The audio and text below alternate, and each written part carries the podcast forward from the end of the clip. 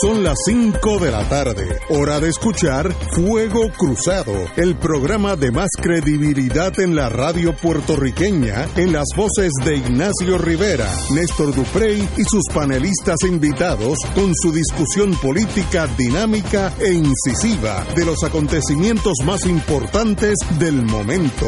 Fuego Cruzado comienza ahora.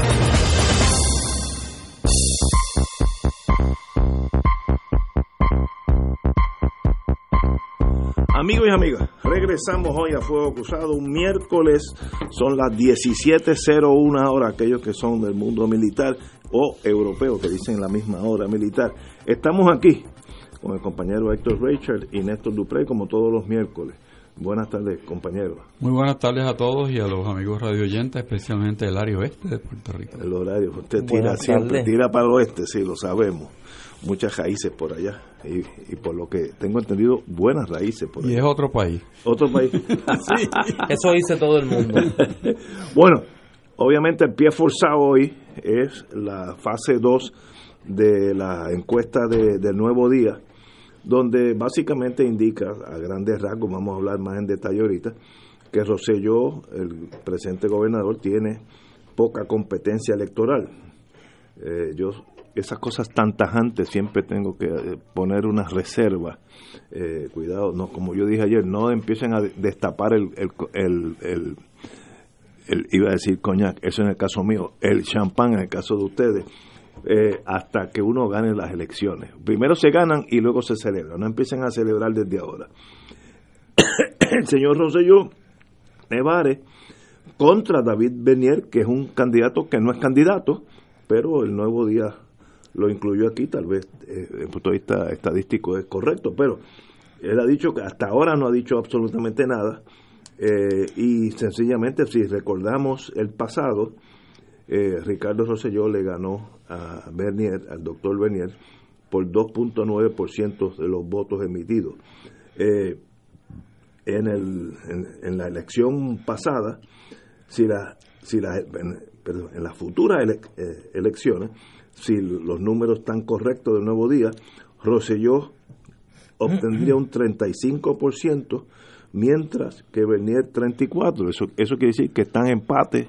Matemáticamente no hay estadístico que diga que uno está por encima de otro por un por ciento. Eso es imposible. Pero ahí estamos. Eh, todavía sigue la, la dificultad del entrevistador eh, de comparar a Rosselló, que es una persona de gobernador eh, contra todos los otros candidatos, que, eso pues diluye un poco la posibilidad de llegar a algo más, certero. Eh, contra, como dije, contra David Bernier, eh, David Bernier sacaría 34, el gobernador 35. Contra Carmen Yulín, ella sacaría, la alcaldesa sacaría 25, el gobernador 40. Contra Batia, 28 a 37 y contra Prats 27 a 36. Así que más o menos ese es el cuadro a grandes rasgos, estoy hablando. Eh, y yo ahí veo una dificultad estadística. Todos esos votos, los que votarían con Carmen Yulín, David Benier, eh, Batia, eh, Prats, y los que falten, Zaragoza, etcétera, etcétera cuando llegue el momento de la verdad, va a ser un candidato o candidata, uno. Así que va a ser Rosselló contra ese popular, ese o esa popular. Por tanto, yo estuve hoy con amigos en la mañana en mi oficina, que son estadistas de esos eh, eh, redneck eh, yankees, y estaban ya, ya ganaron las elecciones. Cuidado con abrir el champán antes de tiempo. Todos estos señores populares van a ser una persona el día de las elecciones ese partido tiene la posibilidad de ganarle al gobernador, mire, es posible. Es posible, uno falta año y dos meses. Así que de aquí a allá no va a haber cuatro candidatos populares, va a haber uno viable. Esperemos si los populares desean ganar las elecciones, nombrar el que más posibilidad tenga de triunfo. No sé cuál es esa persona, cuál sería, pero allá ellos. Eh, así que es una encuesta que yo la doy más o menos eh, le doy credibilidad en el sentido que eh, el número de Bernier, aunque no es candidato, es el que más se acerca, que me sorprende.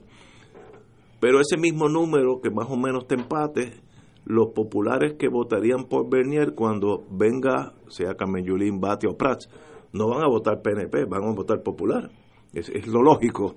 Así que yo creo que la, la elección hoy está empatada entre azules y rojos.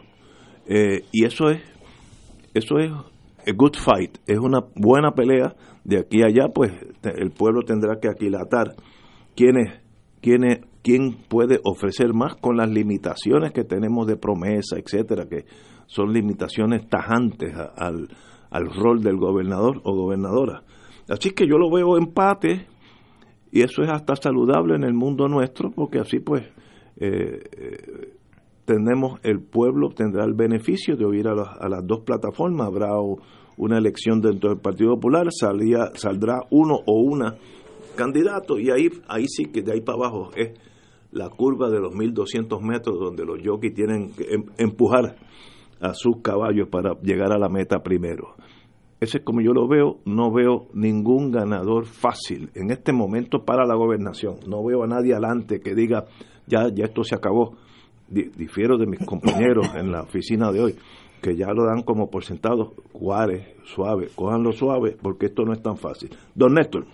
Ayer yo comentaba y un poco adelantaba lo que entendía, dada la, la tendencia que el nuevo día estaba mostrando, adelantaba un poco lo que podíamos esperar hoy y habíamos dicho que en la encuesta de hoy, si el nuevo día estaba en las que uno creía que estaba, iba a colocar a David Bernier o empatado o dentro del margen de error para poder decir, y ahí está el podcast del programa de ayer, que el único candidato del Partido Popular que podía derrotar a Ricardo Rosselló era David Bernier. Y así lo dijeron. Así está. Lo que yo no puedo entender, y voy a hacer este comentario sin falsas pretensiones, solo por un sentido de responsabilidad académica.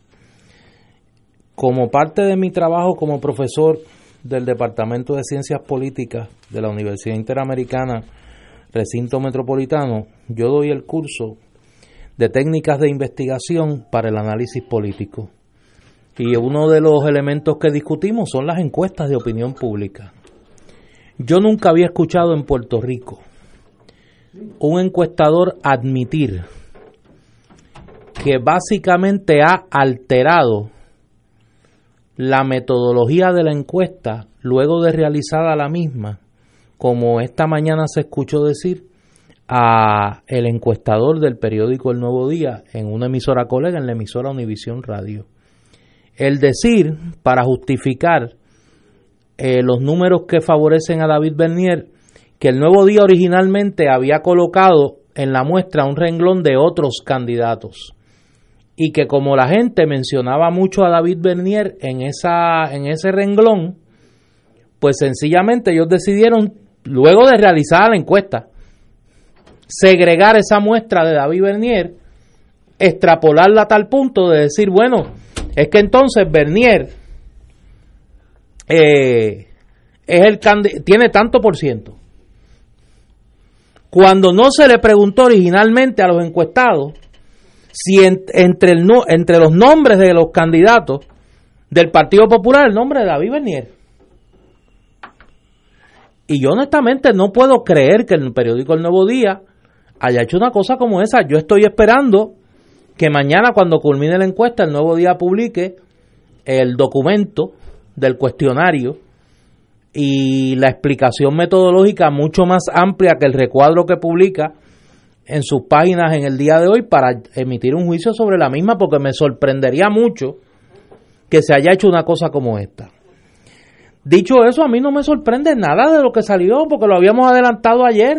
¿Por qué? Porque hacíamos en el aire la pregunta de cuál era la motivación tras esto. Ya sabemos que hubo aparentemente un, un disloque metodológico aquí.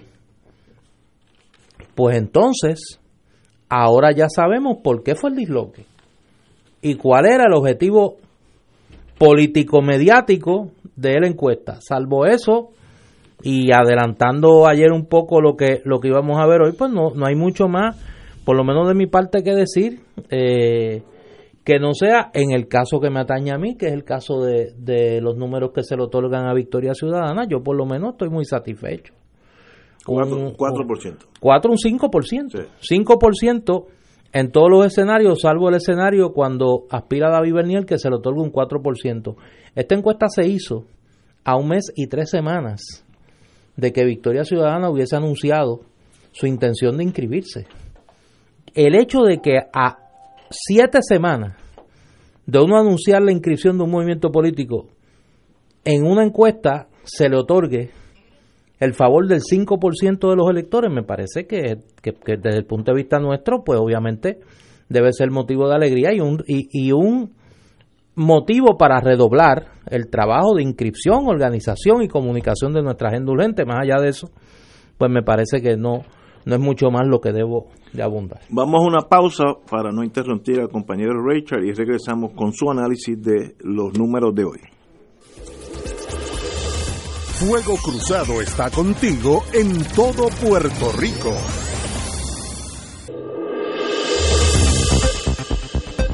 Y ahora continúa Fuego Cruzado.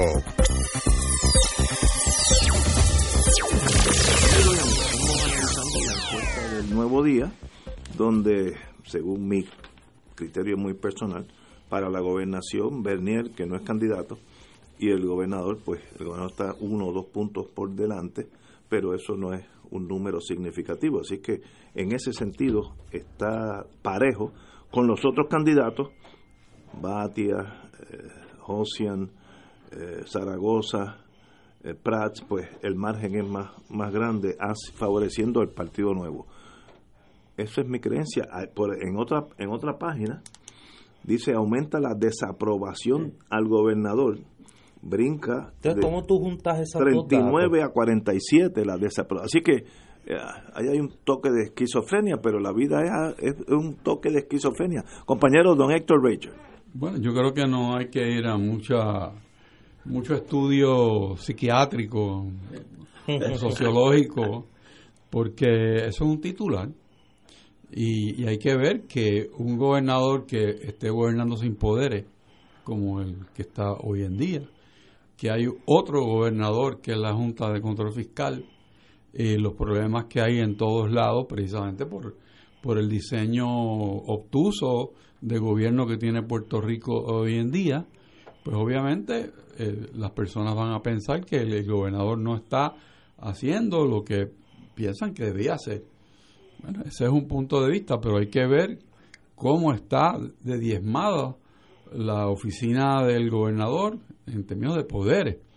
Y tener una legislatura castrada porque la Junta de Control Fiscal por un memorándum, una carta, le usurpa la legislación que hace la Asamblea Legislativa.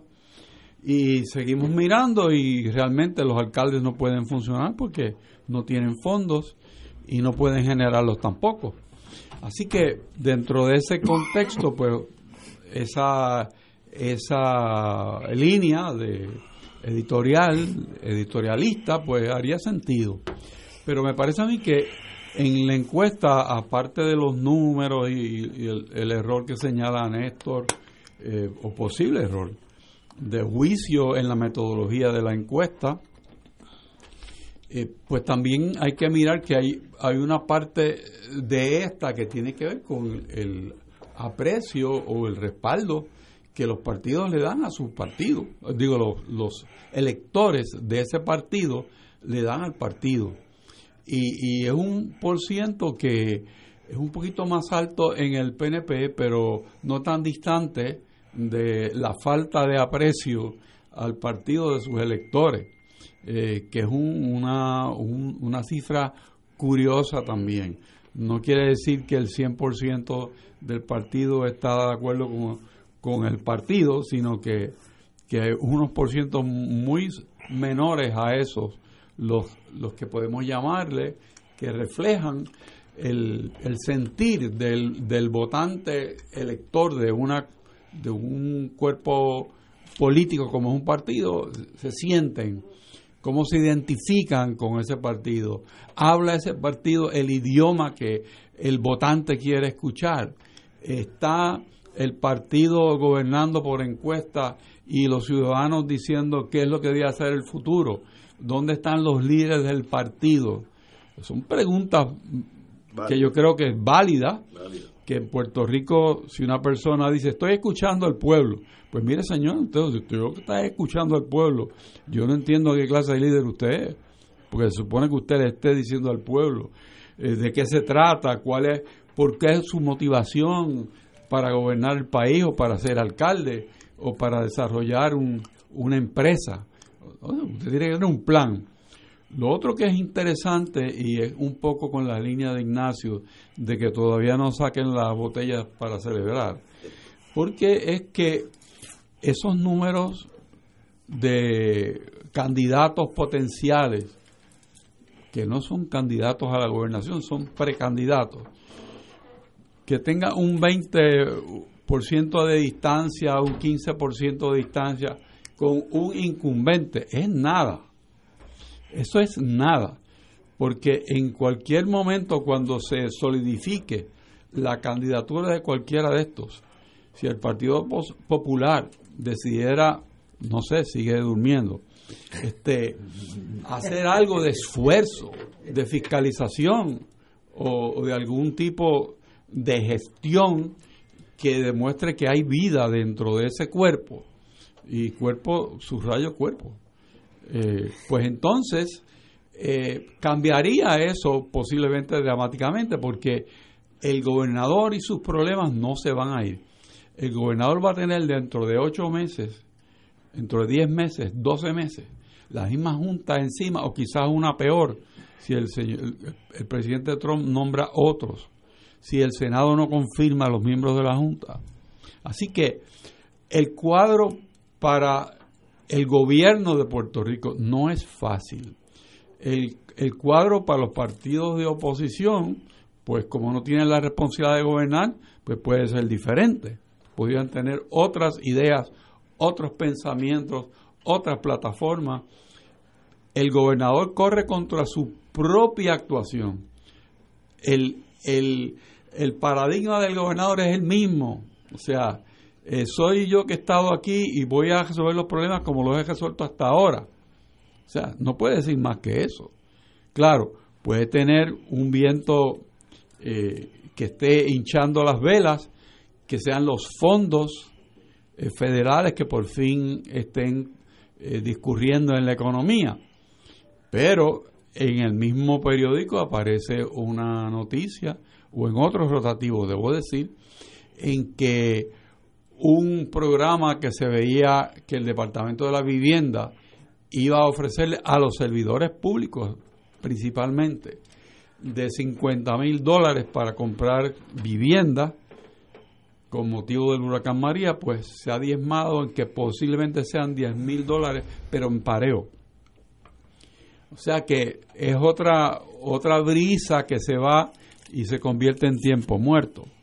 Así que es muy temprano para decir nada eh, en cuanto a colgar la bandera de la victoria, porque eso no está para nadie hoy en día disponible y menos para saber cuál va a ser el resultado de aquí al día de las elecciones.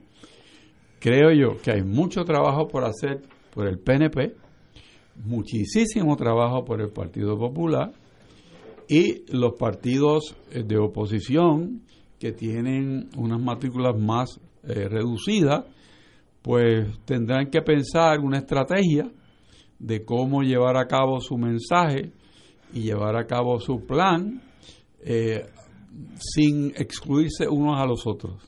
El, terreno para el consenso, el terreno para la actuación conjunta, pero con criterios individuales sin embargo, con objetivos comunes, eh, está fértil en Puerto Rico. Y no dudo de que aquí al momento en que se lleven a cabo las elecciones, hay unos diálogos productivos, haya uno, unos eh, acuerdos generales que permitan ofrecerle a Puerto Rico una alternativa real. Así pienso. Y yo creo que no estás muy lejos de, del panorama que aún, yo, y yo quiero ser en esto bien cuidadoso, yo, yo tomo muy en serio mi trabajo. Y, y desde la barrera del, desde las gradas del fotuteo, pues uno puede decir cualquier cosa, ¿no? Pero yo, yo tengo una responsabilidad y me siento como una, con una responsabilidad adicional por mi, por mi condición de académico, académico que, que, enseño esta disciplina. Eh, y quiero por eso ser muy cuidadoso, advenido al conocimiento de, de, este planteamiento que hace el propio encuestador sobre, sobre su metodología y sobre su proceder posterior, pues quiero, no quiero que mis palabras suenen que le estoy dando validez a la encuesta, pero obviamente aquí eh, hay unas tendencias que uno independientemente del criterio que tenga de la encuesta, pues uno las observa y uno las escucha. Y da la impresión que eh, la fragmentación de la oposición es un es una situación que le permite a Ricardo Rosselló en un escenario de mayor vulnerabilidad política 35 a un 30 a un 40%, eso es por debajo del 42% que obtuvo en las elecciones, con un nivel de, aprobación, de desaprobación mucho más alto que el que tenía a finales del año pasado, eh, pues mantenerse en la delantera. Y el Partido Popular registrando en el arco del número más alto al número más bajo, unos porcientos históricamente bajos. Estaríamos hablando de un margen que va del, del 23 al prácticamente al 34%, que es mucho menos que el 39% que obtuvo David Bernier, que es el candidato aquí al que se le otorga aparentemente un respaldo mayor, que es el del 34% pero la, la media de las candidaturas del Partido Popular anda entre un 23 a un 25%. Ese es prácticamente el número que todos los sondeos de opinión que yo he visto en los últimos dos, tres años le dan a la base del Partido Popular. Colocan a la base del Partido Popular entre un 21 y un 25% del electorado nutriéndose el Partido Popular para poder llegar a ese 39, 40, 41, 42, 43% que le permite ganar 45, 46, 47 de electores que no son populares. A los partidos y movimientos políticos emergentes los coloca a unos niveles en este momento históricamente altos. O sea, Victoria Ciudadana, por ejemplo, registra mucho más que lo que registraban a esta etapa, a año y medio de las elecciones, movimientos emergentes en los pasados dos ciclos electorales, el Movimiento Unión Soberanista, el Partido del Pueblo Trabajador, que siempre se quedaron en un 2 o un 3%. Aquí estamos hablando en una media de un 4 a un 5%. El Partido Independentista está registrando, si estos números fueran correctos, su número tradicionalmente histórico en esta etapa, 4 o 5%. Eh, eso, junto con el dato de que un 14% aproximadamente, y entre un 14 a un 18%, estamos hablando de un 32% aproximadamente, dice que no votaría o quisiera ver en la papeleta otro candidato o candidata, yo creo que apunta a una creciente insatisfacción del electorado. En ese sentido, ese es el número que a mí más sentido me hace. Que aún esta encuesta, con los errores metodológicos que tiene, parecería validar que hay un sector considerable del electorado, incluyendo una franja importante del Partido Popular, como hablábamos ayer, como hablábamos ayer, que no está satisfecha con las opciones que están en este momento barajándose en el, en el candelero político. ¿A dónde va a ir esa masa crítica? Obviamente yo no sé, pero obviamente parecería no estacionarse en las opciones tradicionales. ¿Por qué digo las opciones tradicionales? Porque uno de los elementos que tiene la encuesta, que me parece que es correcto, es que en este momento hay un sector considerable del electorado que no conoce de qué se trata el movimiento Victoria Ciudadana, pero que en este momento, cuando uno suma los que conocen poco y los que conocen algo, son 50%, más nueve que conocen mucho son 59% del electorado. O sea, en mes y medio, prácticamente un 60% del electorado sabía algo de, de Victoria Ciudadana que no tiene acceso a los medios de comunicación prácticamente, que su, su propaganda se ha basado eh, fundamentalmente en las redes sociales. Es decir, hay una intuición de búsqueda de alternativas que no son los partidos tradicionales en el electorado. Yo no estoy queriendo decir aquí porque sería un irresponsable que esos votos, esos, esas simpatías se van a mover en X o Y dirección. Yo no sé. Pero lo que sí creo que es un dato que podemos comenzar a manejar, y por eso, para eso no necesitábamos la encuesta del nuevo día, es que hay una profunda insatisfacción del electorado con las opciones que existen. Yo creo que, y eso incluye las opciones al interior de los partidos políticos, particularmente en el Partido Popular. Y hoy me parece que el presidente del Partido Popular, Aníbal José Torres, en un ejercicio de autocrítica y de responsabilidad como presidente de ese partido, dice, mire, los candidatos tienen que ponerse para su número. Y el partido como institución tiene que fiscalizar más. Me parece que son expresiones del presidente del Partido Popular responsables. Me parece que son valientes porque hay una admisión de debilidad. Y me parece que llaman, que tocan el clarín de alarma en el Partido Popular a lo que está pasando. Y, y, y me parece que es intelectualmente honesto de, de Aníbal José Torres esa, esa admisión. Parece que ese es el gran dato que presenta la encuesta. Hay una insatisfacción creciente con las opciones existentes y hay un reconocimiento, por lo menos, en el presidente del Partido Popular, y yo por lo menos, lo que me toque a mí, parte pequeña eh, eh, o la que sea, en Victoria Ciudadana, de que hay que ir con un discurso sustantivo al país, porque el país lo está reclamando, porque está profundamente insatisfecho con, lo, con la oferta hasta el momento. Tenemos que ir a una pausa y continuamos con el análisis de la última encuesta del nuevo día.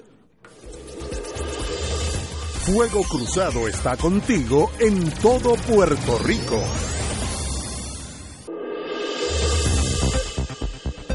Y ahora continúa Fuego Cruzado. Amigas y amigas, en la última elección tuvimos un fenómeno que yo le he puesto mi, creación de mi creatividad, vamos a decirlo así, eh, el lugarismo, que son los votos de la gente insatisfecha con el status quo de los dos partidos mayoritarios. Cuando digo lugarismo, incluyo a Sidre, que fue un factor también importante. Eso es ese voto refleja agotamiento del status quo de muchas, muchos puertorriqueños, sobre todo la juventud, y eh, esa fuerza negativa encontró como, como un volcán, encontró una fisura por donde se fue, y esos son los votos de Lugar y Sidre. Eh, nosotros dijimos aquí, después de las elecciones, por lo menos ese es mi entender, que eso era un one-shot deal, esas cosas no, no son líderes eh, permanentes, sino que reflejaron un momento dado una insatisfacción que todavía está ahí. Pero el nuevo día indica que la imagen de Lúgaro se ha desgastado severamente, el sentir negativo en torno a la figura de Lúgaro aumentó 16 puntos entre la encuesta de noviembre y la más reciente edición. De, eh, en el mayo del 2019, eh, tenía eh, algo negativo 62%, neutral 20% y algo positivo 15%. Así que eso ha cambiado sustancialmente la imagen si la encuesta es certera, yo no, yo no estuve allí, obviamente es un descenso severo de aquella persona que deslumbró a Puerto Rico y fue una, una sorpresa para todos nosotros que sacó 180 y pico mil votos, que con eso un poquito más se hace un nuevo partido. Pero parece que esa imagen del, del cometa Halley una vez sale, deslumbra y se apaga, eso está pasando con Lúgaro. Esto, esto es mi entender de los números del nuevo día. Yo no conozco interioridades de Lúgaro en ese sentido, pero eso es lo que estoy leyendo página, no sé, ya se me borró la página, bueno, página 8 eh, del Nuevo Día. Eh, poco se sabe sobre Victoria Ciudadana, pero hablan más bien del descenso de Lúgaro, eh, desaprobación muy a algo negativa, 62%. En el noviembre del, 10, del 18 era 46, así que ha subido sustancialmente. Eso la elimina del escenario, no creo que sea así, falta año y medio, God knows lo que va a pasar, pero esos son los numeritos de hoy. Compañero Rachel. Bueno, el hecho de ese descenso yo creo que era predecible, porque es que no tiene ninguna soporte eh, para mantenerse vigente pasadas las elecciones. De hecho, entiendo que lo que ella tiene es un programa de radio, obviamente, y las redes sociales, pero eso es muy difícil mantenerse uno eh, tratando también de ganarse las habichuelas este, en una campaña que dure cuatro años. O sea, el gobernador está haciendo su trabajo y todos los días es noticia, pero un aspirante que no tiene partido y que su, su forma de mantenerse es la comunicación en redes sociales y lo que pueda ella eh, lograr eh, buscando entrevistas, pues es muy difícil.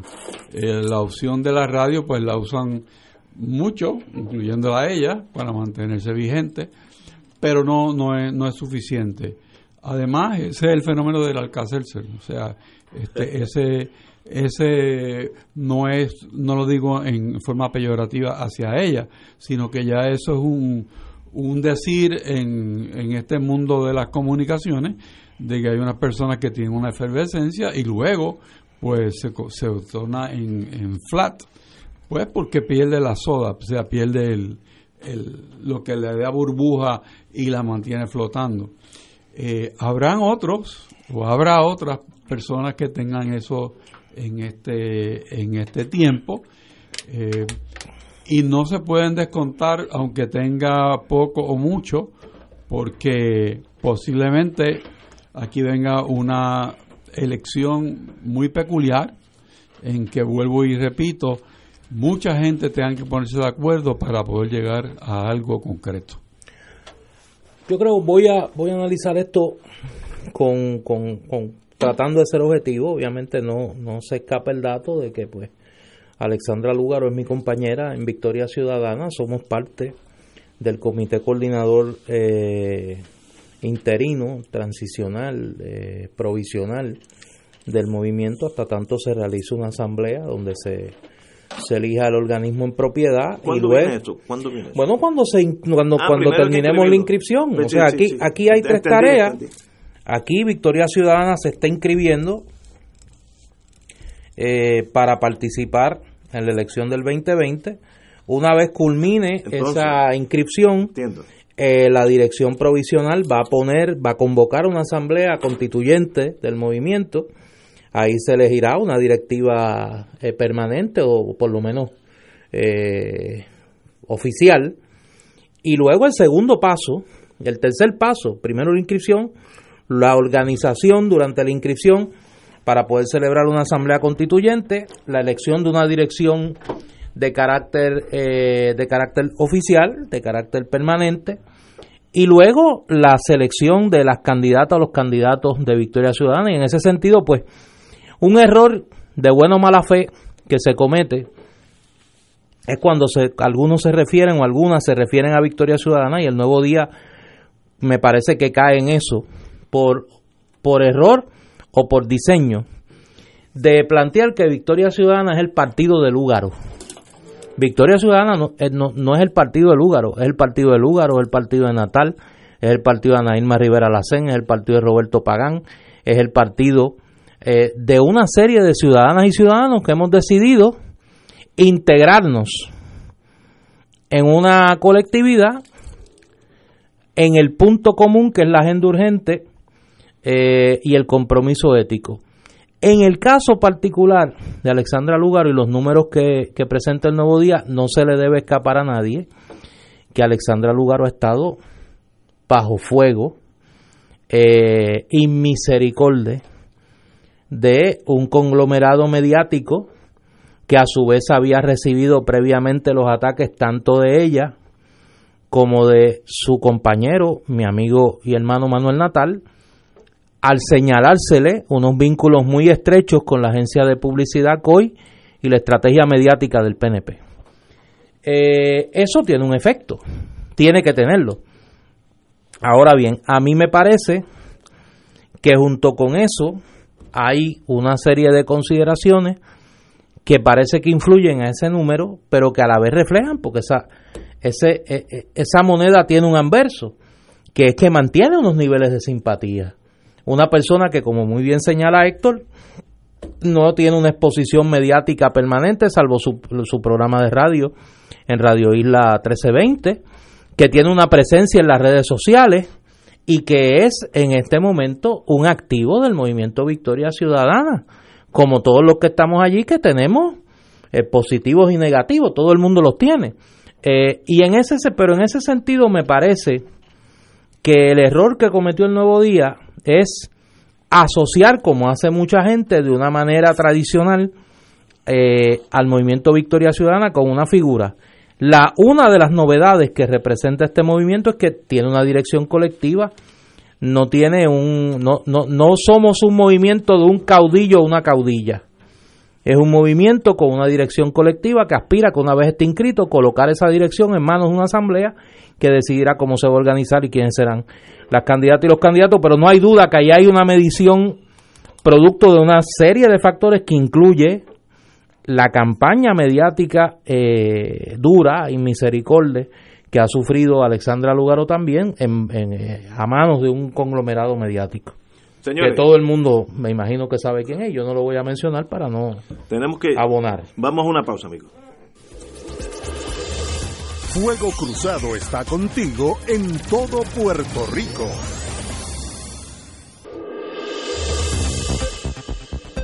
Y ahora continúa Fuego Cruzado.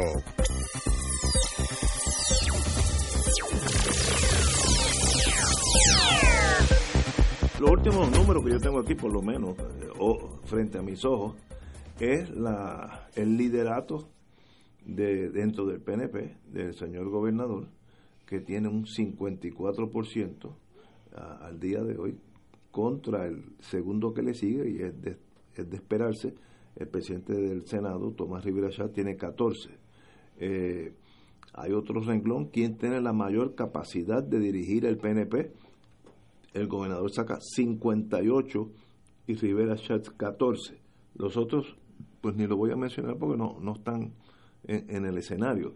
Yo creo que eso es lo que pone, y ahorita estábamos hablando, el gobernador tiene la ventaja de estar en la televisión, en la prensa, en la radio, todos los días, en momentos que no han sido fáciles, tiene una buena predisposición, una persona que se le nota jovial, sonríe, y yo creo que eso jala mucha prensa y por eso el liderato. Es, es cierto ese número, yo, lo, yo considero que no hay duda que el candidato en el 2020, no tengo la menor duda, va a ser el gobernador, a menos que venga un cataclismo de aquí a, los 14 meses que faltan. No lo veo así, pero ahí está en la encuesta y yo creo que sí reflejan el liderato absoluto de Rosselló dentro del PNP compañero. no hay duda que el propio gobernador se, aseguró de amarrar su cosa saliendo adelante y, tomando las provisiones que correctamente tomó. Eh, y es líder indiscutible de, su movimiento y tiene, como diría Benny, el trapo rojo agarrado en la mano y no hay no hay manera de destronarlo a menos que no haya como como bien dices un, un problema que nosotros no conocemos y que tendría que ser de gran envergadura. En un momento el gobernador está en control, eh, yo creo que tiene el discurso que, la, que su base quiere escuchar y, y la comisionada residente está tranquila también, que tiene su, su reelección más o menos asegurada también y tendrá otras oportunidades ella en el futuro. O sea, yo creo que todo el mundo en ese partido tiene juventud y ahí se aprenden a esperar, a lo mejor le llega el turno de verdad. Y todo el mundo está mirando la misma silla, pero este, solamente una persona la puede ocupar por cuatro años. Así que, siendo la realidad puertorriqueña la que es, me parece a mí que los cuadros directivos del Partido Nuevo en la rama ejecutiva y en la comisaría residente están eh, establecidos. No estoy tan seguro si en las cámaras legislativas tendremos el mismo resultado.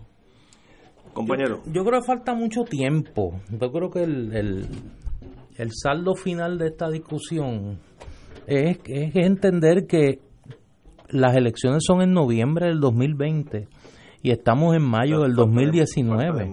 Las candidaturas, para que tengamos idea del calendario, las candidaturas se radican del 1 al 30 de diciembre de este año. Todavía faltan seis meses para que se para que comience el periodo de erradicación de candidaturas. Tú sabes todo lo que puede pasar en seis meses. Así que yo de esta mañana decía, porque hay una gente, las redes sociales tienen una virtud y tienen un defecto. La virtud es que pues permiten que la, la comunicación sea más rápida, ¿no? Pero el defecto es que se prestan para todo, ¿no? Y hay una gente que tú los lees y parecería que las elecciones son de aquí a dos días. Entonces tú dices, yo, tuve que decir, mire, ¿cuándo suave? O sea, vean ESPN, vean este Major League Network, o sea, vean Netflix, eh, distráiganse, porque falta todo para las elecciones y pueden pasar muchísimas cosas de aquí a noviembre del 2020. Yo, yo considero, yo estoy con ustedes, año y medio antes de que ganara Trump, es más, no creo que, la gente le daba la más mínima oportunidad, empezando por mí. Ni él mismo. Ni él mismo. Así es que eh, pasan cosas en, la vida política, año y medio es dos siglos de, vida política, así que ahora, no hay duda, y en esos discrepos de la impresión que da eh, las encuestas, que el Partido Nuevo está cómodamente por encima del Partido Popular. Cuidado con, como decía eh, pensador militar chino, cuidado con la victoria porque te hace débil. ¿Quién Sun Tzu? Según Su dijo, cuidado con la victoria, hay que tenerle miedo a la victoria porque entonces dices, ah, ya, yo soy el fenómeno, nadie me, me puede ganar. Y ese es el principio de la derrota. Así es que ese partido tiene que em, tirarse a la calle, trabajar como si fuera un partido de minoría y entonces sí que estamos en la pelea. Si nos recostamos de la victoria pasada, eh, Cuárez con lo que ha pasado, con la Junta, con la tormenta, hay muchas muchas quejas que tú las sientes en Puerto Rico, así que hay que hay que pelear para ganar. Esa es mi única observación genérica, general de esto. Hay dos partidos que pueden ganar las elecciones, hasta hoy. Eh, pero vamos, continuemos, amigos. Pero las elecciones no son ¿Mm? Las elecciones no son hoy. No, no, faltan un montón. Son de aquí a 10. Son de aquí mira, a 17 meses. Y uno, Dios sabe lo que va a pasar entre la Junta y el gobierno, que puede, puede opacar la, la imagen del gobierno si la Junta se pone eh, difícil con nosotros y, y, dejan ver la fuerza que tienen sobre nosotros, eso afecta al incumbente. Así que eso cosas no lo controlamos nosotros, lo controla la Junta, pero es un factor que puede afectar las elecciones y no está en control del gobierno actual, está en control de Yaresco y sus muchachos. Este, así que, Cuare. En mayo de 1939, el Partido Popular se estaba inscribiendo y en la prensa del país en muchos periódicos cuando se escribía Partido Popular se escribía entre comillas, porque la prensa no creía que el Partido Popular iba a lograr ni tan siquiera inscribirse. En 1967, en mayo de 1967, el PNP no existía. existía una agrupación cívica que estaba participando en la campaña plebiscitaria que se llamaba Estadistas Unidos. Señalo esos dos eventos para que la gente recobre la conciencia de que en un periodo corto de tiempo muchas cosas pueden pasar. ¿Quién decía en mayo de 1967 que el todopoderoso Partido Popular, que había gobernado hasta ese momento por 27 años, iba año y medio después a perder las elecciones, que se iba a dividir y que iba a perder las elecciones. Y que Luis Ferré, que había perdido en tres ocasiones la gobernación de Puerto Rico, a la cuarta iba a ganar. ¿Quién decía en 1939, en mayo, que Luis Muñoz Marín, que se había convertido en un paria político, expulsado del Partido Liberal, que andaba perdido, la gente no sabía ni dónde andaba, dónde estaba Luis Muñoz Marín, que había perdido el favor de la administración Roosevelt, era un paria político, una especie de leproso político. Año y medio después, iba a lograr que su partido ganara el Senado, empatara la Cámara y se convirtiera de facto en partido de gobierno. Presento esos dos ejemplos, no me fui, no me fui a, no me fui lejos a la historia política de Puerto Rico para que entendamos que en política un año y siete meses es un mundo, es un mundo. Yo creo que en eso nadie discrepa, hay que ver la, ¿Cuándo es la próxima? Yo creo que es cada seis meses de, ahora para abajo, ¿no? Yo creo que sí, no sé. Cuando le convenga al conglomerado Ferrer Ángel. Pero uno o cree en las encuestas o no las cree. Yo no puedo creer una encuesta solamente si yo estoy adelante. Yo las creo, digan las cosas buenas o digan las cosas malas para mis intereses personales. Yo le doy mucha credibilidad a la encuesta. Esa ciencia como ciencia eh, eh, ha ido perfeccionándose y ya casi todo el mundo tiene encuestas que fallan por muy poco, a menos que haya... lo, interesante cuando se hacen bien, cuando se hacen bien... lo interesante es que salvo por el problema de la inclusión del doctor eh, David Bernier en la encuesta, eh, la encuesta coincide con las encuestas privadas que uno conoce que se están haciendo y que no tienen ningún propósito eh, proselitista político, sino que son sondeos de empresas que, como parte de su investigación de mercado, colocan alguna que otra pregunta. O sea que, que no está tan lejos de la realidad lo que presenta la encuesta. Estoy totalmente de acuerdo. Pero, let it be. Hasta ahora hay dos partidos fuertes, los dos con hambre para uno repetir y otro ganar las elecciones. En San Juan hay otra batalla que la analizaremos down the road, donde el PNP está loco, loco por volver a San Juan después de dos, dos cuatenios con la señora alcaldesa. Y tiene candidatos que sí pueden ganar a San Juan. Así que esa batalla la veremos eh, con toda su fuerza. Eh, veremos al PNP moviendo su ficha en San Juan para la victoria. Tenemos que ir a una pausa, amigos, son casi las seis de la tarde. Vamos a una pausa. Fuego Cruzado está contigo en todo Puerto Rico.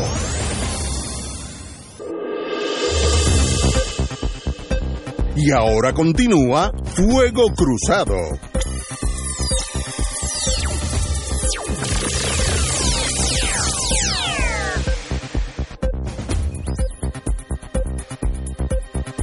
Regresamos, son las 6 de la tarde, 18 horas, aquellos que son europeos o militares.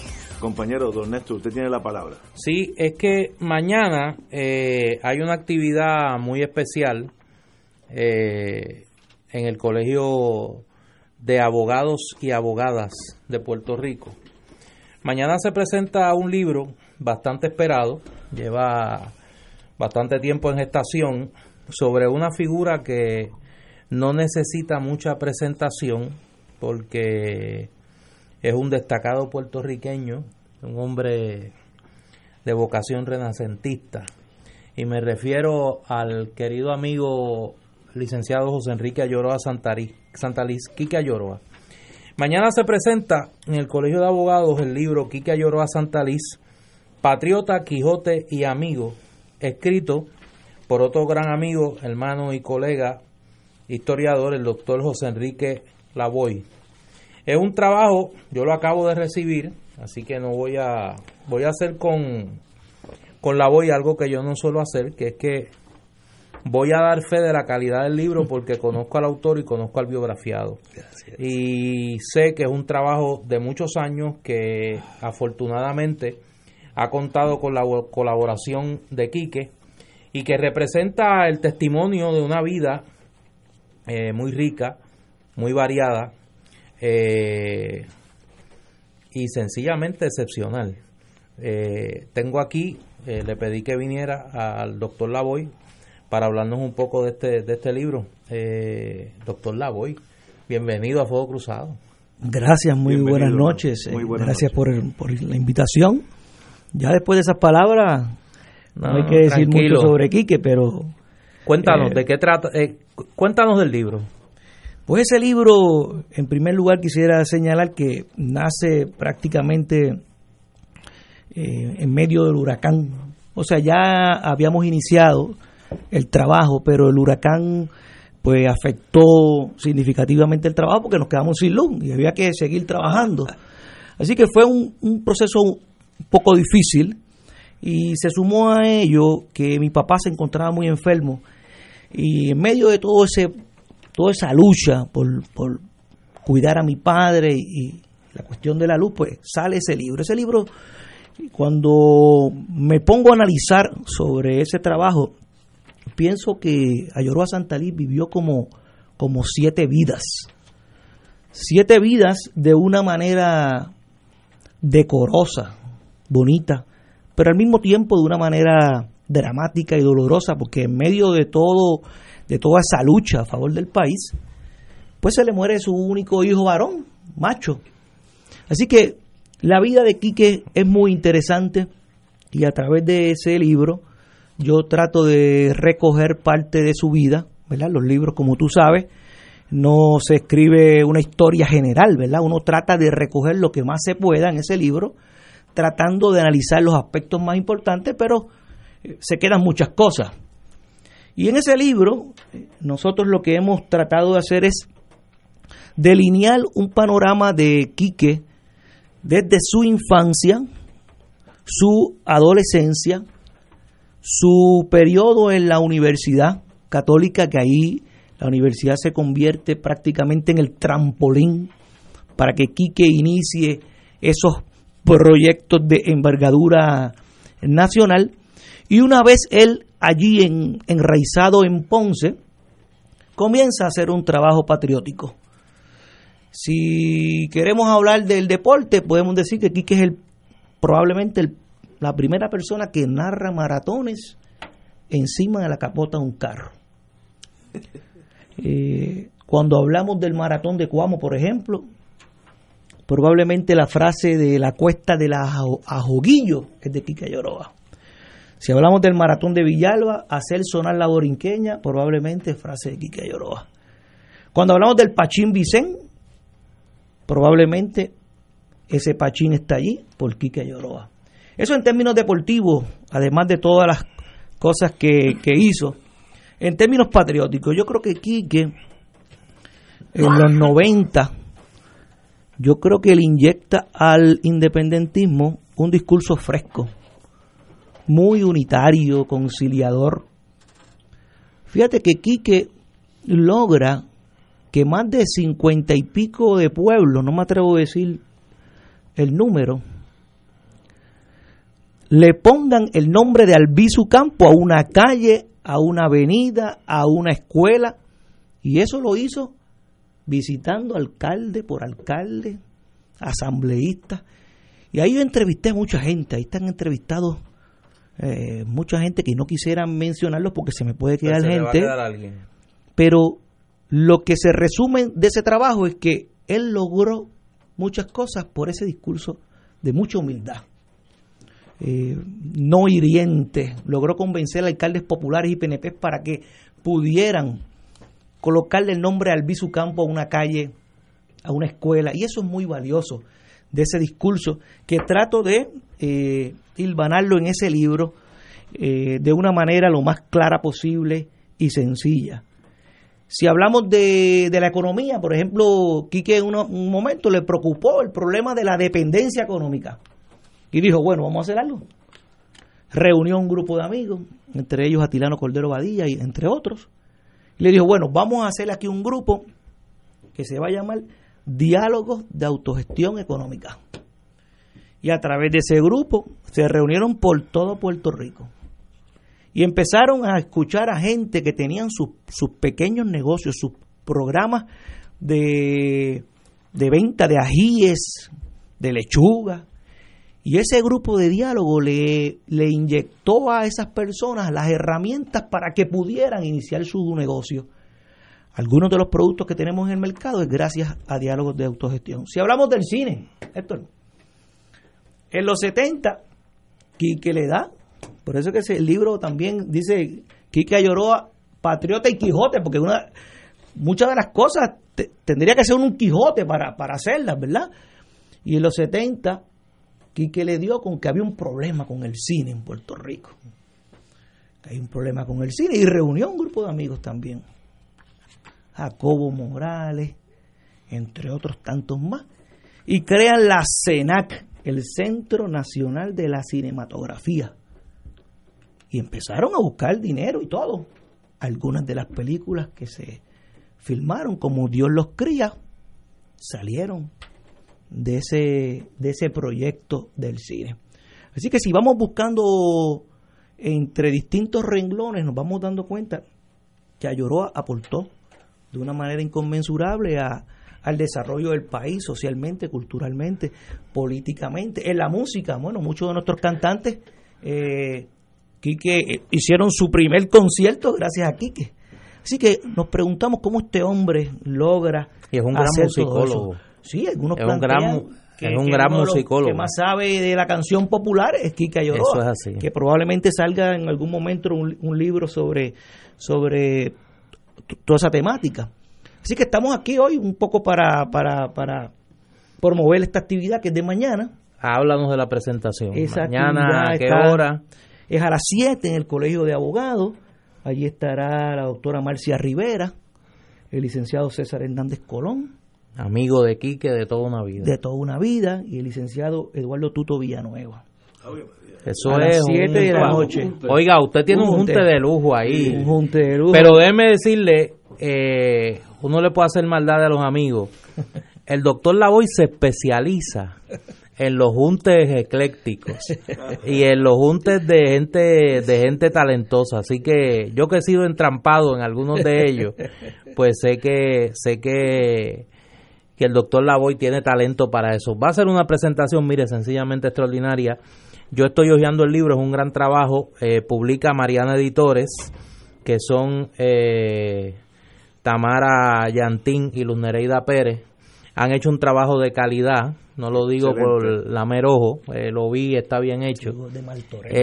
la portada, nos dice aquí el doctor Lavoy, es del maestro Antonio Martorell es un trabajo, mire, si lo trabajó el doctor Lavoy, de quien yo doy fe de su talento como historiador, es un, es un libro muy bien documentado. Eh, tiene 500... 21 páginas. 21 páginas. Pero no se asusten que... No, no, no, no, es un libro manejable, legible y entretenidamente contado. Eh, hay que leerlo y hay que ir a la presentación en el colegio. Mañana a las 7 de la noche en el Colegio de Abogados se presenta este gran trabajo. Quique Santa Santalí, patriota, Quijote y amigo, y yo añado un extraordinario ser humano. ¿Y eh, deportista? Y deportista, no, no. Oye, en la cancha de baloncesto del Colegio San Agustín. No, en Isabela. En Isabela. Era baloncelista, aquí Sí, por eso te digo, yo lo conocí. Y luego fue, como señala, como señala eh, el doctor Lavoy, un gran narrador. Gran narrador de baloncesto y gran narrador eh, en atletismo. y en voleibol, o sea, boxeo, en boxeo, un gran narrador. Y hay una faceta que él eh, discute ahí, que yo creo que es de, los, de, de, de lo que aquí que hay que reconocerle que no se le ha reconocido lo suficiente. Quique Lloroa Santaliz es uno de los mejores abogados criminalistas muy bueno. que ha habido en Puerto Rico y tuvo una labor importantísima en los sucesos del Cerro Maravilla. Y ahí están contados. Y ahí está contado, y yo no le digo nada más para que el que no sepa lo busque y para que el que sepa busque cómo lo cuenta el doctor Lavoy. Kika Llora Santaliz, Patriota Quijote y Amigos, se presenta mañana a las 7 de la noche en el Colegio de Abogadas y Abogadas de Puerto Rico, panel de lujo, la doctora Marcia Rivera, el licenciado César Hernández Colón y el licenciado Eduardo Tuto Villanueva. Mejores tres no pueden Ah, no, no, eso es un Dream. Team. Eso es un Dream, Es un team Dream Team. de presentadores. Eso, mire, hasta la cuesta de la Joguillo. Si no. No, no, Estamos en el. Ah, déjame, porque si no Tamara después me regaña. El 11 se presenta en librería el, el Candil. Rafi Manueli, Mira para allá. Coqui Santaliz Ahí está. y Víctor Madera. Otro panel de lujo. Eh, doctor Lavoy, gracias. No, siempre. Éxito mañana. A sus órdenes. Bueno, amigos, em- continuamos con Fuego Cruzado. Eh, Rosselló, el gobernador, e indica, le pide, o no, le, dice a los, le dice a los puertorriqueños que él no va a recortar las pensiones de los cerca de cuántas pensiones en Puerto Rico, como 300 mil o algo, un número extraordinariamente alto. Eh, esa fue la petición ante el reclamo de Yaresco para que el gobierno, los alcaldes y las corporaciones públicas paguen el pay as you go y sencillamente el gobernador dice que no va a haber rebaja. Ahí hay un impasse económico porque si la economía la maneja la Junta, el que determina eso down the road es el gobernador. Yo creo que el, go- el gobernador está tomando la decisión correcta de que él no va a jalar ese gatillo, que lo jale Yaresco si es que ella tiene esa intención. Pero hay un, un impasse porque muchos municipios no están enviando ahora el plan de pensiones, como no está funcionando el cuerpo de ese plan, corpus en latín, eh, pues está, está viviendo de, del, del gobierno central y los, y los alcaldes tienen que enviar X por ciento de su de sus remesas a ese plan de pensiones. Algunos algunos no, bastantes alcaldías no están enviando nada, por tanto ya mismo ese bolsillo se va a secar, va a haber un problema aquí de cash flow, de cómo tú llenas esas necesidades que son cada mes, hay que pagarle a los pensionados que derecho tienen. Un encontronazo que sooner or later va a chocar los intereses del pueblo de Puerto Rico, que todos estamos con los pensionados, con los intereses de Yaresco y su gente, que lo que quiere es que algo de ese dinero vaya a los bonistas y no a los pensionados. Una tragedia que se, se acerca a Puerto Rico mes a mes. Compañero, don Héctor Rager. El problema, como bien dices, es, es complejo. Eh, políticamente, en el año preelectoral sería suicidio eh, salir que un gobernador dijera que está de acuerdo con recortar las pensiones. O sea que, que eso no, no, no puede estar en el mapa político. Eh, el gobernador sí se ha adelantado un tanto en el tema, poniendo a, a- a tela de juicio o a escrutinio el tema de los municipios utilizando el tema, y me repito, de los consorcios o los condados. Eh, porque obviamente se da cuenta que en el futuro inmediato los municipios no pueden con la carga que tienen eh, respetando la aportación que tienen que hacer los planes de pensiones. Eh, ¿Qué va a suceder? Pues obviamente la Junta tendrá la decisión que puede ser recortarlas, esas pensiones, eh, exigirle a la Asamblea Legislativa que, que haga su parte que coja el golpe de, de venir con la solución que va a ser una reducción que está prevista eh, y que nadie la ha querido implantar y que posiblemente la solución para el gobernador es lograr que la Junta posponga el tema este, hasta el año 21. Eleccionario, sí. Eso sería una movida genial. Creo que eso es lo que hay. no había pensado en ella, pero es el checkmate en ajedrez político. Yo creo, yo creo que es evitar un problema político ahora. Bien serio. Eh, yo dudo que la Junta lo complazca en eso. Yo no dudo nada porque eh, la, la Junta eh, y el gobierno parecen estar en posiciones de conflicto, pero al fin y al día la decisión que se tomó y se aceptó, pues es la que, la que impera. Y posiblemente las conversaciones ya en esa dirección, pues existan y ahí haya un acuerdo. Yo parto de la premisa, espero estar correcto, que va a haber gradaciones cuando vengan los recortes que llegarán este año, el próximo, el 21, el 22, cuando usted quiera, pero van a llegar.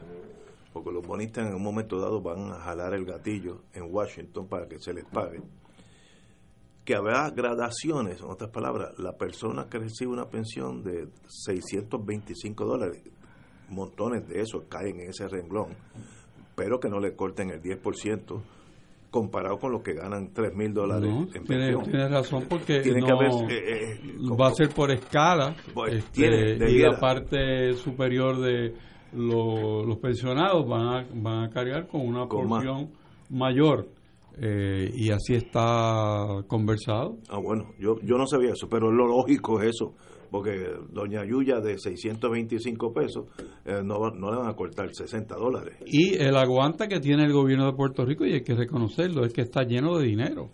O sea, eh, uno funciona, imagínate que cualquier persona deja de pagar todas las deudas que tiene, sigue ah, consumiendo, no paga y, y cobra el 100% y lo mete en una cuenta. Esa cuenta está desbordante de dinero y así está el gobierno. Porque no han pagado nada de los bonos ni de los intereses nada. hace dos años. O sea, que, sobra, un que, el dinero para aguantar el golpe está en la caja. Y los bonistas, Bueno, pero eh, Estoy pensando los como bonistas. Los bonistas han salido muy mal en, la, en las negociaciones que han llevado a cabo. O sea que y estamos hablando con gente de negocio, ¿no? No estamos hablando con personas que no están informadas. Y, y sobre la mesa, cuando se, establece un, plan, pues se tienen los demás problemas al frente. O sea, yo no, yo no puedo pensar que en una negociación eh, completa no se tome en consideración lo que son las necesidades políticas, lo que son las necesidades de la gente eh, y el dinero que se recoge fíjese que todos estos planes tienen un ajuste hacia arriba eh, en, los, en los años subsiguientes, no en los años iniciales. Sí, correcto. Pues, o sea que eso nos dice algo. Esperemos que así sea, porque yo, eh, para mí, yo desde que llegó la Junta aquí dije, eso es una agencia de cobro y como agencia de cobro va a hacer todo lo posible por cobrar.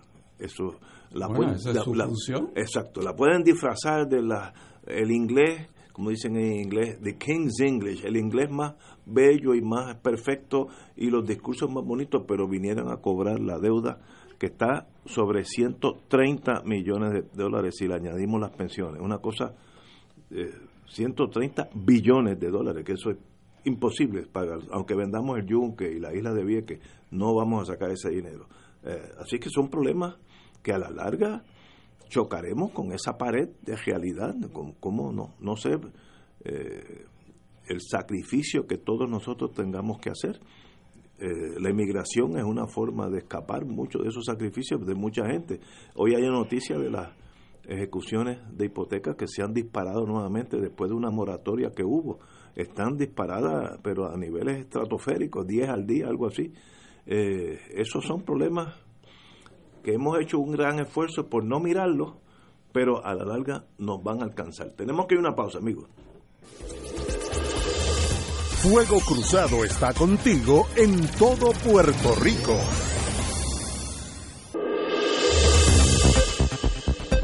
Y ahora continúa Fuego Cruzado. tiene que ver con mi pequeño mundo. Yo he caminado por la vida, he hecho muchos amigos, pero algunos se acentúan sobre otros y tengo uno aquí ante mí. Nos conocemos por lo menos hace 250 años. Empezamos. Eso lo admites tú, pero él no. Tengo a Jorge Mercado ante mí, ex oficial de pueblo y ex oficial del Nuevo Día, hermano mío por adopción y nos viene a hablar de el, espérate, un conversatorio sobre Holanda. Holanda y tiene que ver con los animales. Vamos, explícate más en detalle. Sí, este, muy buenas tardes a ti y a tu radio audiencia aquí, eh, seguidor fiel de tu programa. Pues mira, Ignacio, el Movimiento Social Pro Bienestar Animal eh, va a traer directamente de Holanda a dos personas para que nos hablen y comparten con nosotros cómo Holanda se convierte en el primer país en el mundo en no tener perros callejeros y cómo lo logran de una manera empática, de una manera compasiva. Tú sabes que en Puerto Rico tenemos una situación muy difícil con respecto a perros y gatos callejeros y entre otros animales. Muy serio. Muy serio. Y lo que queremos compartir estas mejores prácticas de otros países, en este caso Holanda es un mejor ejemplo. Eh, y vamos a tener este conversatorio, Holanda, un país compasivo con sus animales. Se va a llevar a cabo el 22 de mayo, miércoles, eh, de 3 y 30 a 7 de la noche en la Católica, en la Pontificia Universidad Católica. Y eh, una segunda edición el 25 de mayo en el Teatro de la Liga Atlética del municipio de Guaynabo de 8 y 30 a 12. 22 de mayo en la Católica en Ponce. Y el 25 en Guaynabo en el Teatro de la Liga Atlética. En Ponce es a las 3 y media, de 3 y media a 7. Sí. Y en la Liga Atlética, aquí en, en, Guaynabo, en el Teatro, de la Liga, Atlética, de 8 y media a, 12, de la mañana. De, la, mañana. Sí, eso es correcto. Y esta señora es una experta en, en esa planificación. Pues esta persona que viene, ella tiene una fundación en Holanda que curiosamente es una compañía, una fundación que trabaja con animalitos y ya tiene ambulancias para animales. Así que ya se encarga de hacer recoger los animales. Sí, eh, es una cosa impresionante. Aquellas personas, eh, Ignacio, que le interesen eh, ir a este conversatorio, lo cual les recomendamos para el público general, pueden registrarse llamando al 787 402 5024 787-402-5024 o pueden accesar nuestra página en Facebook, Movimiento Social Pro Bienestar Animal, para eh, mayor información. Esperamos que todas aquellas personas que sientan empatía por los animales y aquellos que vean animalitos en la calle le afecte, que vayan a este conversatorio. 22 de mayo, que eso es de aquí a dos semanas. Pontificia Universidad Católica en Ponce, 3 y media a 7 en Ponce, 22 de mayo. El 25 Teatro de la Liga Atlética en Guaynabo City de 8 y media a 12 de la mañana. Y pueden llamar al 402-5024. 402-5024. Jorge, correcto un privilegio tenerte aquí. Muchas gracias por la invitación y estamos siempre para servirte. Sabe que se le quiere un montón. Muchas gracias, Jorge. Y de verdad que disfrutamos la vida cuando estuvimos juntos en pueblo unos 10 años. Gozamos y seguimos disfrutando. Y, seguimos disfrutando la vida. Así que un privilegio tenerte aquí. Señores, tenemos que ir a una pausa y regresamos con Trump. Fuego Cruzado está contigo en todo Puerto Rico.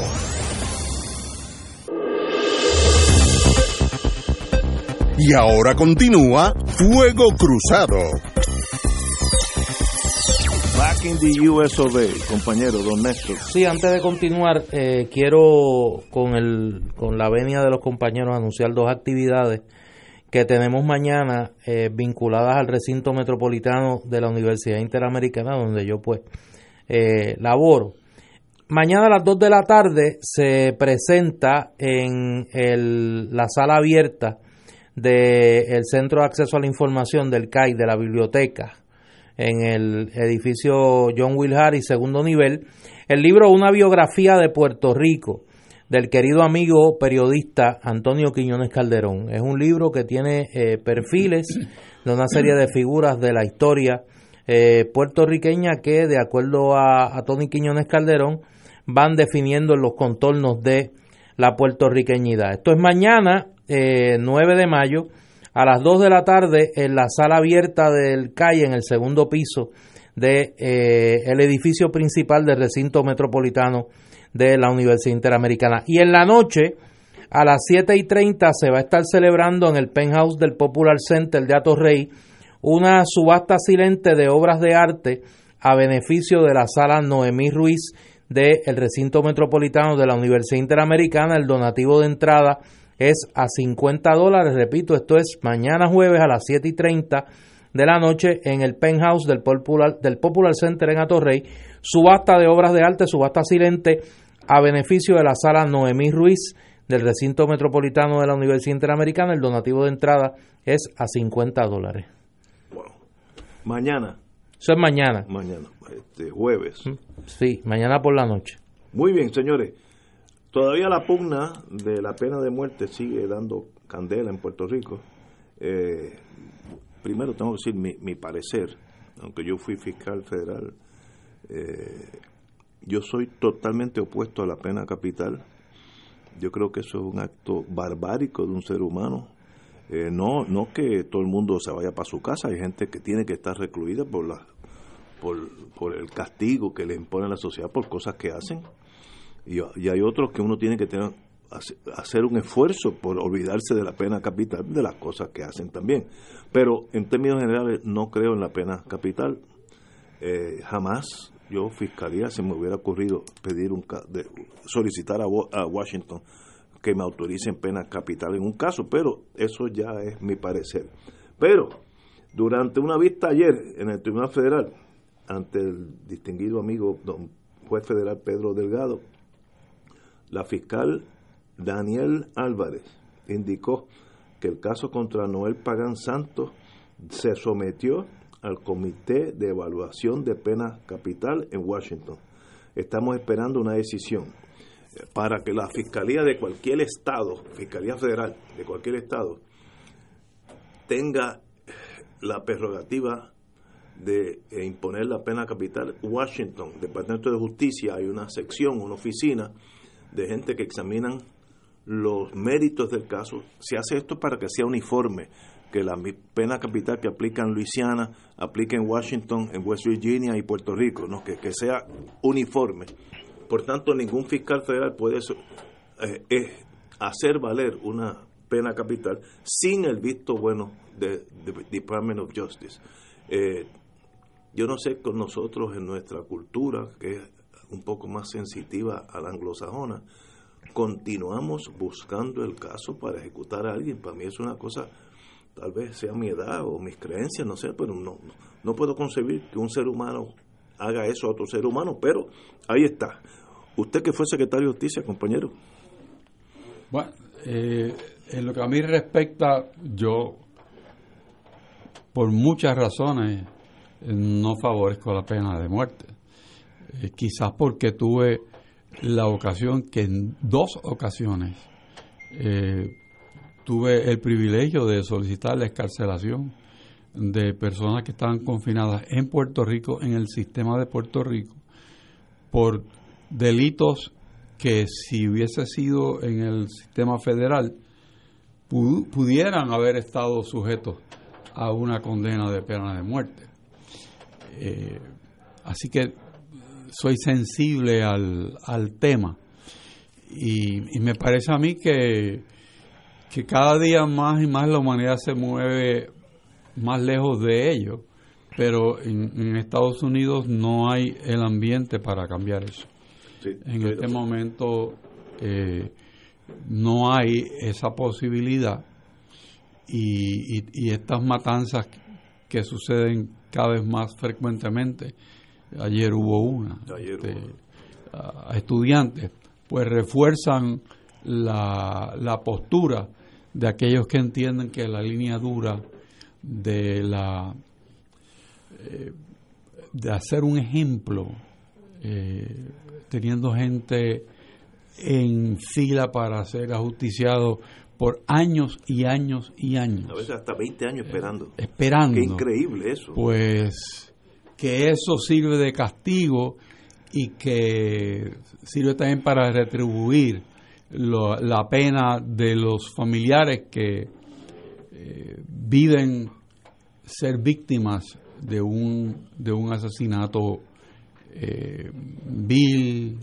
y despiadados como son los que normalmente se procesan eh, teniendo en mente la pena de muerte. Pero, pero no, no, no creo que cabe eso. Eh, el Santo Padre, el Papa Francisco, reiteradamente dice que, que no, que eso no tiene cabida en un corazón cristiano, que no. Estamos de acuerdo. Y estamos de acuerdo. Compañero, don yo, Héctor. Yo coincido con Héctor eh, en ese sentido. Me parece que una de las grandes conquistas en la vida democrática puertorriqueña fue la abolición de la pena de muerte. En ese sentido, Puerto Rico superó en, en camino democrático a muchos pueblos del mundo, incluyendo a los Estados Unidos.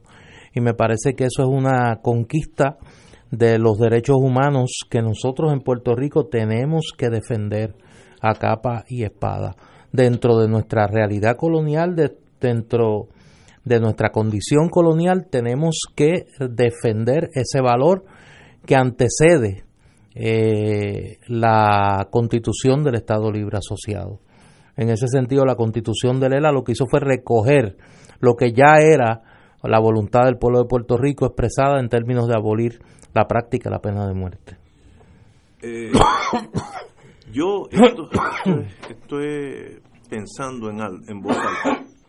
Yo dificulto el proceso para ejecutar una persona en la federal es primero sales culpable, entonces hay un jurado específico, el mismo jurado tiene que pasar sobre la pena. Y entonces se pasan por los méritos que hizo, que las cosas terribles, las cosas atenuantes.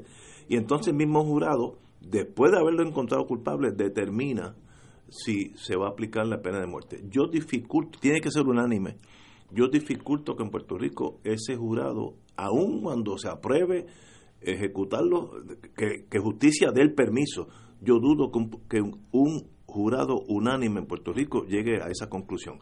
Sería una sorpresa de mi vida que 12 personas digan, ok, vamos a ejecutarlo. Y de aquí se transfiere a, creo que es Indiana, TRO, eh, Indiana, donde está la silla eléctrica, etcétera, todas esas cosas, o ya no se usa la silla eléctrica, perdón, es, eh, inyección. Dudo que un jurado nuestro haga eso, pero ya he vivido tantos años que una sorpresa más, pues y además de lo que tú mencionas, desde el punto de vista de defensa, se requieren unos abogados especializados. muy especializados. Que no, probablemente no haya en Puerto Rico. Hay que traerlos de Hay que traerlos. Y aún por sentencia, eh, hay unos procedimientos de revisión que toman años. Años, puede tomar 20 años. En, en, como en Estados Unidos hay varios estados, hay como veintipico estados que tienen la misma prohibición nuestra estatalmente, pero hay unos estados mayormente Texas, que tiene récord de, de ahorcamiento, de, ahorcamiento, ¿no? de, ejecuciones eh, en los Estados Unidos. Texas está adelante por un rollo casi siempre latino y gente negra, eh, la gran mayoría. Eh, pero esos son delitos estatales donde el gobierno federal no, no entra. Yo creo que la última ejecución federal fue de aquel loco que puso la bomba en en el edificio federal. El de Oklahoma City. Oklahoma City. Yo creo que ese fue el último que ejecutaron. Eh, pero en, el gobierno federal, en el, la rama federal, es muy pocas ejecuciones. Estatalmente no. Hay unos estados que, que son... Especialmente si tú no eres Exacto, del, perfil. del establishment. sí. Oye, una... Mira, aquí hay una lista. Ajá estoy verificando la última la última ejecución federal la de Timothy McVeigh fue la antepenúltima, fue la última, la antepenúltima. Luego se ejecutó a un individuo de nombre Juan Raúl Garza ah, en Texas en junio 19 del 2001 y en Texas se ejecutó a un individuo de nombre Louis Jones Jr. en el 2003. Así que ha habido Ese fue el, eh, ha habido dos después, de, de Una cosa, bueno, anyway. Eh, pero ha habido como 40 en, en Texas en los últimos 20 o 30 años, ¿sabes? Bastante, mucha gente. Texas y Florida. Sí, esos son los, son los muchachos. Bueno, el gobernador Rosselló liberará a los municipios de las aportaciones de las pensiones a PAYGO y la administración del servicio de salud, de eso estamos hablando ahorita, por concepto de las pensiones y el plan de salud del gobierno, informó el presidente del Centro de Recaudación CRIM, Javier Caraquillo. Roselló Nevares se comprometió a firmar el proyecto 258 del Senado que transferirá a partir del primero de julio, su pasado mañana, esa responsabilidad al gobierno central. En otras palabras, que esos, eh, esos 350 millones que iban de los ayuntamientos al plan de pensiones lo, lo llevaría sobre la espalda el gobierno central. Ahorita estábamos hablando exactamente de eso, de que los, muchos, muchas alcaldías sencillamente no pueden, porque a su vez están en una situación precaria y no, no estaban haciendo las aportaciones. Me da la impresión que el gobernador ante esa realidad digo, bueno, pues tiene que salir del Departamento de Hacienda, del Fondo General y no de los municipios. Yo creo que una medida política sabia y humanitariamente más sabia, porque si tú le sacas dinero más a los municipios, se afecta a Doña Yuya, que es la que recibe los beneficios de ese municipio, adjuntas, etcétera, etcétera. Así que, eh, ¿qué ustedes creen, compañeros? La pregunta es la de siempre, ¿qué va a hacer la Junta? Ah, claro. la, ¿La Junta se lo va a aprobar? Yo he tirado esta línea y ya estaba contento y me han tirado un doble 6 no, es que te adelantas a los hechos. te adelantas a los hechos. Él puede querer hacer muchas cosas, pero la Junta no lo va a dejar. Oye, que eh, a uno se le olvida que el que decide en Puerto Rico lo económico es la Junta. Y yo creo que a él se le olvida adrede también. Bueno, bueno lo que pasa es que aquí hay dos posibilidades, que, que esto no esté hablado y que esto sea otra manera de pasarle el peso a la Junta o que esté hablado y que la Junta haya accedido a que esos fondos se hagan del Fondo General y que se posponga hasta uno o dos años eh, la reducción en las pensiones. Cualquiera de las dos alternativas eh, son buenas desde el punto de vista político para el gobierno. Tenemos que ir a una pausa, amigos, y regresamos con lo que está pasando por Washington, que allá sigue, hay una tormenta grado 6 eh, que se está, está llegando a las playas, allí a la Casa Ovalada. Vamos a una pausa. Fuego Cruzado está contigo en todo Puerto Rico.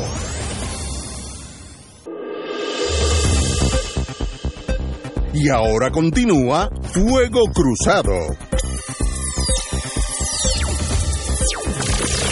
Amigos y amigas, vamos a peripecias de la política en Estados Unidos, que la de aquí son modelos de perfección comparado con Estados Unidos. En una autocrítica, yo creo que nosotros aquí en Fuego Cruzado nos hemos involucrado tanto en la, la trivia boricua que no le hemos dedicado tiempo suficiente a lo que está pasando en los Estados Unidos, donde se ha ido madurando una crisis constitucional eh, de ribetes dramáticos. Yo voy a empezar por lo más reciente. En la tarde de hoy, el Comité de lo Judicial de la Cámara aprobó encontrar incurso en desacato al secretario de Justicia de los Estados Unidos, Robert Barr, por haber eh, eh, incumplido una citación a ese comité número uno y número dos, haber incumplido en entregar el informe Mueller con sus anejos y sin editar. Eh, eso ha provocado que la Casa Blanca, por voz de uno de sus consejeros legales, haya escrito al Comité de lo Judicial de la Cámara invocando el privilegio ejecutivo eh, del presidente Trump para no entregar dicho documento. Al mismo tiempo, en el día de hoy, el Comité de lo Judicial de el Comité de Inteligencia del Senado está citando a Donald Trump hijo a comparecer a testificar sobre sus vínculos con eh, personajes rusos durante la campaña del 2016. Al mismo tiempo, todo esto ha ocurrido en las últimas 24 horas. El secretario del Tesoro, Monchen, ha reiterado la negativa del Departamento del Tesoro a entregar las planillas de contribución sobre ingresos del presidente eh, Donald Trump que están siendo requeridas por varios comités congresionales que investigan al presidente. Al mismo tiempo, el, eh, la oficina del consejero legal de la presidencia está impidiendo que se cite a declarar al pasado asesor legal o consejero legal del presidente Trump ante los comités del Congreso que investigan los vínculos de la administración de la campaña de Donald Trump con el gobierno eh, ruso. Todo esto está pasando simultáneamente y esto ha provocado que muchos hablen ya de una crisis constitucional mientras aumentan las voces en Cámara y Senado reclamando que comience un proceso de residenciamiento contra el presidente Trump. Ese es el resumen apretadísimo de lo que está pasando. Compañero. y además, porque estamos hablando de lo que está pasando y que nosotros no nos estamos dando cuenta, o, que quizás no vemos no, le estamos dando la importancia, que tiene. Es que en el día de ayer, el, el secretario de Estado de los Estados Unidos está volando, voló hacia, no Alemania, que era el destino que tenía que ir por una reunión con la canciller Merkel, sino se fue para Irak, porque los Estados Unidos están tratando de desestabilizar el gobierno de Irán, ¿eh? porque determinaron que si los países que le siguen comprando petróleo Irán, pues van a ser sancionados por los Estados Unidos. Y en el, en el grupo de los chicos a ser sancionados está Alemania, Japón, China.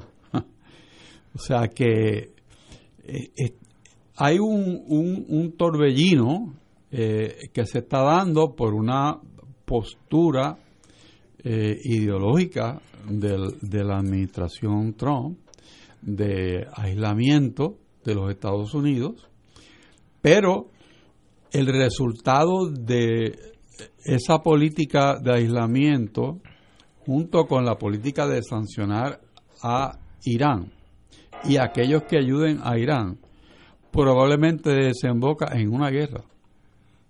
Sí, puede ser entre, como la hubo ya entre Irak y Irán. Puede ser una guerra.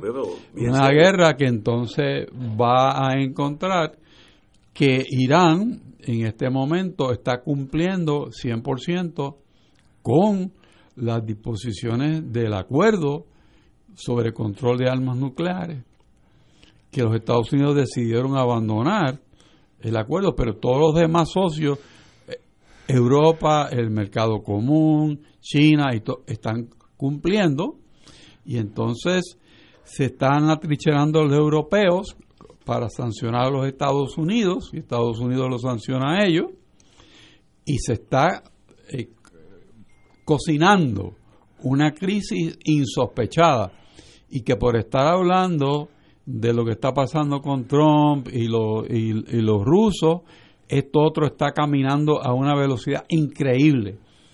Y si bien es cierto que lo que Néstor describe, que es un, un cóctel para un problema bien serio interno de los Estados Unidos, lo que yo estoy apuntando es un cóctel letal para el mundo.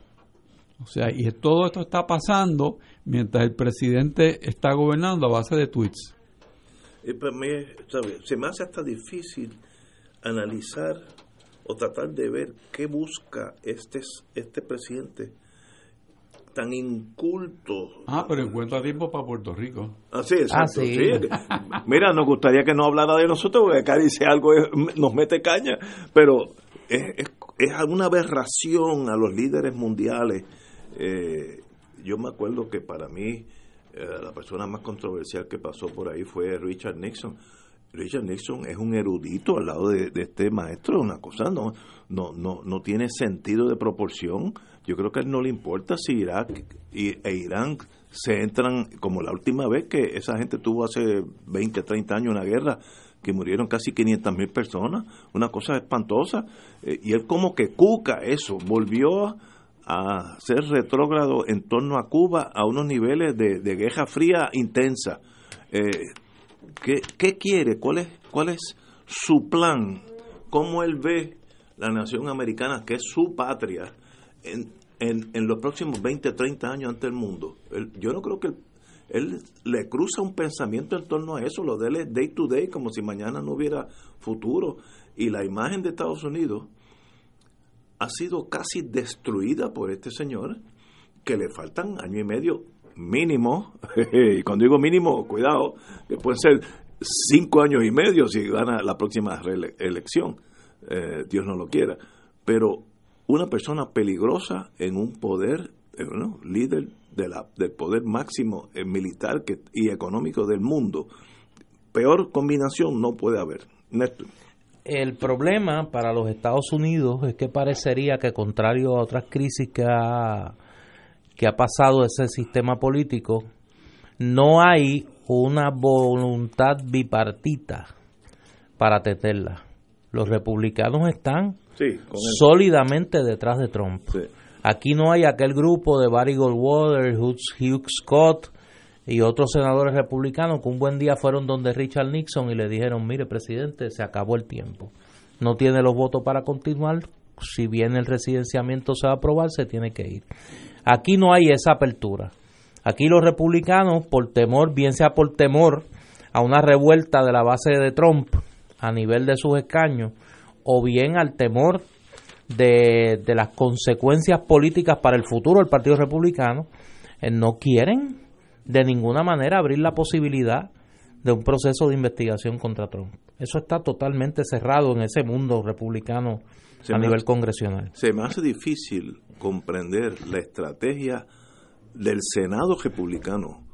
que ellos quieren? Este, el fin del mundo, no sé, porque yo ya yo tiré a pérdida al presidente Trump, así que ahí yo no espero nada cualquier cosa que salga de ese, de ese señor no me sorprendería.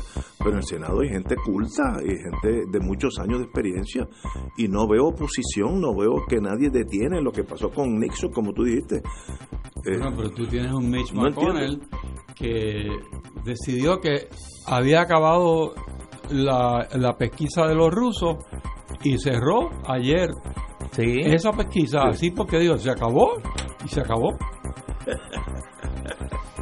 Pero, ¿hacia dónde va esa nación con, esta esquizofrenia política? No, no entiendo. Se me hace muy difícil. Un momento bien complicado. No, bien complejo. Y la cuestión a la corta o a la larga, ya aunque tome tiempo, el, ellos, el gobierno, el, la Cámara tendrá en sus manos el reporte de Mueller completo. Eso es cuestión los tribunal a la corta o a la larga. Lo va a conceder, que es la lógica. Pero Tal vez la misión es consume todo el tiempo posible a ver si pasan las elecciones. God knows. Señores, tenemos que irnos. Compañero Rachel, un privilegio tenerlo aquí como siempre. Hasta mañana, amigos, jueves.